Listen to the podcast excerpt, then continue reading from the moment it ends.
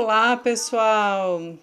Aqui quem fala é Julie. Estamos lendo o livro Quando Me Conheci, de Jorge Bucay. Estamos na segunda parte, respondendo a pergunta Aonde vou? E hoje vamos ler o capítulo O Otimismo. É o capítulo de número 14 e já estamos na página 121. Vamos ver o que o autor nos diz. Em seu livro Em Busca de Sentido, um psicólogo no campo de concentração, o Dr. Viktor Frankl descreve como os captores controlavam todos os aspectos da vida dos prisioneiros dos campos de concentração nazistas, como, quais e durante quanto tempo deviam continuar vivendo, como, onde e quando deveriam morrer. Decidiam quem morreria de inanição, tortura ou nas câmeras de gás. No entanto, diz Frankl, apesar de terem esse poder absoluto sobre a vida e a morte, havia algo que os soldados não podiam controlar. A maioria, como cada prisioneiro reagi, a maneira como cada prisioneiro reagia a tudo isso. Esse aspecto totalmente imprevisível para os captores, único e ingovernável, é o que, segundo Frankl, podia aumentar ou determinar a possibilidade de sobrevivência dos prisioneiros. As pessoas são identi identicamente diferentes. Todas têm dificuldades e facilidades, mas a forma de enfrentá-las é única. O que para alguns é muito simples, para outros é difícil e vice-versa. Por exemplo, a quem toque piano melhor e aprenda mais rápido, e a quem seja péssimo, mas todos, com instruções e disciplina, podem chegar a tocar melhor do que são capazes agora. Isso quer dizer que todos podem exercitar a capacidade de responder sobre o rumo de sua vida em cada momento da viagem. Para onde vamos? Li sobre um padre que dizia sempre aos seus fiéis que ser infeliz é muito mais fácil do que ser feliz. Exige menos esforço e menos responsabilidade, mas nos afasta de Deus. O caminho da infelicidade é bastante simples, dizia. Já a felicidade é algo pelo qual é preciso trabalhar, porque não é um mero sentimento nem o simples resultado de algo que nos aconteça. Não posso opinar sobre sua hipótese teológica, mas concordo que ser ou não feliz, encontrar ou não o rumo, depende mais de cada um do que de fatores externos. Para ele, a ideia da felicidade está mais centrada em uma atitude vital do que na análise da emoção subjacente. Aprendi que cada pessoa parece ser portadora do principal determinante de seu nível de felicidade um fator variável de indivíduo para indivíduo, imutável em diferentes etapas de uma mesma pessoa, que chamamos de otimismo e que é uma visão positiva do presente e do futuro. Com o risco de simplificar muito, podemos definir o otimismo como a soma de quatro elementos principais. Vamos lá. Primeiro, a sensação de certo grau de controle sobre si mesmo e sobre as coisas à sua volta. Segundo, o pensamento esperançoso que permite insistir diante da dificuldade. Terceiro, a decisão e atitude de continuar aprendendo. Quarto, a capacidade de mudar a perspectiva das coisas. Detenho-me um pouco mais em mudar o ponto de vista com o exemplo do que isso pode fazer por nós. Os psicólogos e terapeutas do mundo todo acreditam Acreditaram durante décadas que, ao nascer, a criança tem uma única coisa em mente: a satisfação de suas próprias necessidades e seu bem-estar individual. Tanto que, no jargão da profissão, dizemos ironicamente Sua Majestade o bebê, expressão clássica de Freud. No entanto, se deixarmos de lado esse pressuposto e nos dedicarmos a observar um recém-nascido e os que o rodeiam nos primeiros momentos, veremos que o bebê parece fornecer um fluxo infinito de prazer, talvez tão intenso quanto o que recebe. Sabemos que os filhotes de todas as espécies são biologicamente programados para provocar comportamentos bondosos, ternos e atentos no adulto cuidador. Entre os humanos, são bem poucas as pessoas que não gostam quando um bebê sorri para elas. Talvez seja um simples recurso adicional da natureza para que o recém-nascido consiga o cuidado e a atenção de que precisa. Nenhum bebê que conheci parecia um tirano aproveitador. Todos eram criaturas fascinantes dotadas de um mecanismo impecável, planejado para seduzir os outros e para conectá-los com seus aspectos mais ternos. Se mudarmos o ponto de vista, não há outro remédio a não ser abandonar as ideias derivadas da postura anterior, como a noção hegeliana do amo, e assumir a natureza bondosa e generosa dos seres humanos, com o argumento de que toda criança já nasce com a capacidade inata de contribuir para o prazer, com o prazer alheio. E, se pudéssemos levar ainda mais longe esta análise, nossa relação com o mundo que nos rodeia mudaria imediatamente.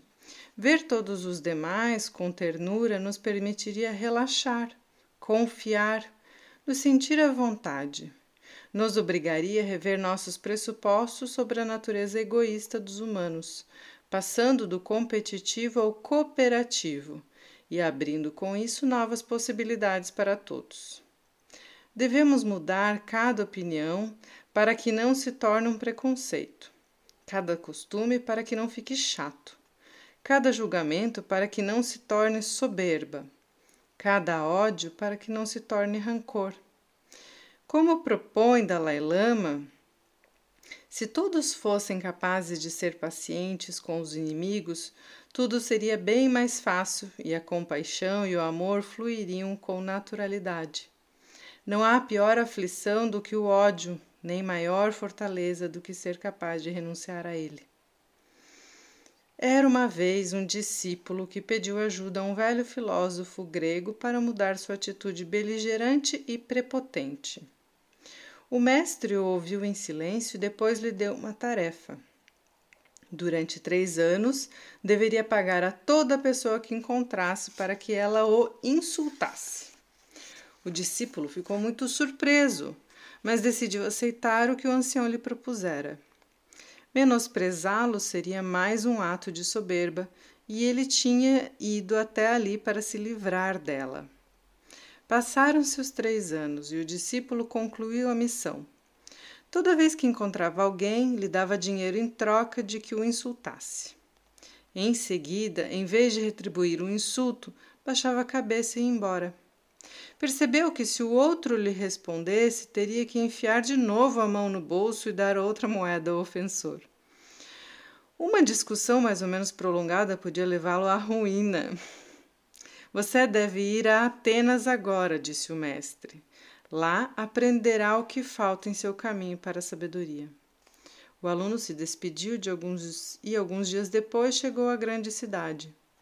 Na estrada principal que levava a Atenas, encontrou um velho mendigo que, sentado sobre algumas pedras, ridicularizava e insultava a gritos todos os que entravam ou saíam da cidade. Também insultou o discípulo. Para que você veio a Atenas, idiota? gritou. O jovem começou a rir enquanto agradecia e baixava a cabeça diante de cada impropério. Venho em busca de sabedoria, respondeu sem parar de rir. E por que ri quando insulto, estúpido? Rio, disse o discípulo, porque durante três anos tive que pagar para conseguir o que agora você me dá de graça. Agradeço-lhe por isso. Bem-vindo à cidade viajante, ela é toda sua, disse o mendigo, embora não creia que lhe reste muito a aprender. A experiência mais útil que o caminho percorrido nos oferece é podermos mudar de perspectiva. No conto, mais do que o valor do sofrimento, a resistência, a disciplina e o controle dos impulsos, o que permite ao discípulo confrontar seu problema é desenvolver a capacidade de mudar o ponto de vista. Certa vez, refletindo sobre as palavras de Dalai Lama, perguntei-me se seria verdade que não há nada pior do que o ódio. Coloquei na minha lista não apenas o rancor e a fúria, mas também alguns comportamentos mais próximos da minha realidade. O apego a certas estruturas, a rigidez de conceitos, o desprezo às ideias dos outros, a intolerância com o que é diferente. Com o passar dos anos, à medida que mudava minha forma de ver alguns fatos, fui acrescentando coisas à minha lista, achando que me encontrava cada vez mais longe da postura do grande mestre budista. Não era assim. À medida que a lista crescia, eu ia entendendo que tudo que anotava eram diferentes maneiras de disfarçar o ódio. Sempre que me lembro dessa lista, que guardo na última gaveta da minha escrivaninha, embaixo das coisas que queria esquecer e não consigo, penso que, cedo ou tarde, o homem entenderá que deve lidar de outra forma com as frustrações que o levam ao ódio e ao rancor e perceberá que, assim como aprende a renunciar a certos alimentos que lhe fazem mal, deve aprender a renunciar às emoções e pensamentos que o prejudicam. Será que esse é um sonho pelo qual trabalho ou apenas a expectativa quase infantil do jovem romântico e combativo que já fui um dia? E assim ele termina esse capítulo falando então do otimismo, é, e para mim parece que ele coloca o otimismo mais como uma postura, uma decisão de vida, do, do que como alguma coisa que a gente já nasceu, né? Como se fosse inerente a nós. E aí gostei bastante desse conto que ele que ele fala aqui, porque justamente é uma atitude que você decide tomar e tem que ter persistência para ir atrás, né? Então, a gente pode pensar também nos, nas formas de pensamento que a gente tem, nos dia, no dia a dia. A gente pensa coisas positivas, a gente pensa coisas negativas, a gente assiste coisas que traem uma energia ruim, que trai é, somente notícias, somente desgraças, ou a gente gosta de, de fazer leituras interessantes, de escutar uma música gostosa, uma música é, bonita, né, esteticamente. Então, o que, que a gente está absorvendo do mundo, né? E são atitudes que a gente toma né? São escolhas. Acho que essa é a palavra que, que para mim ficou deste capítulo, que o otimismo me parece ser uma escolha de vida, né? Espero que vocês tenham boas reflexões e até o próximo áudio.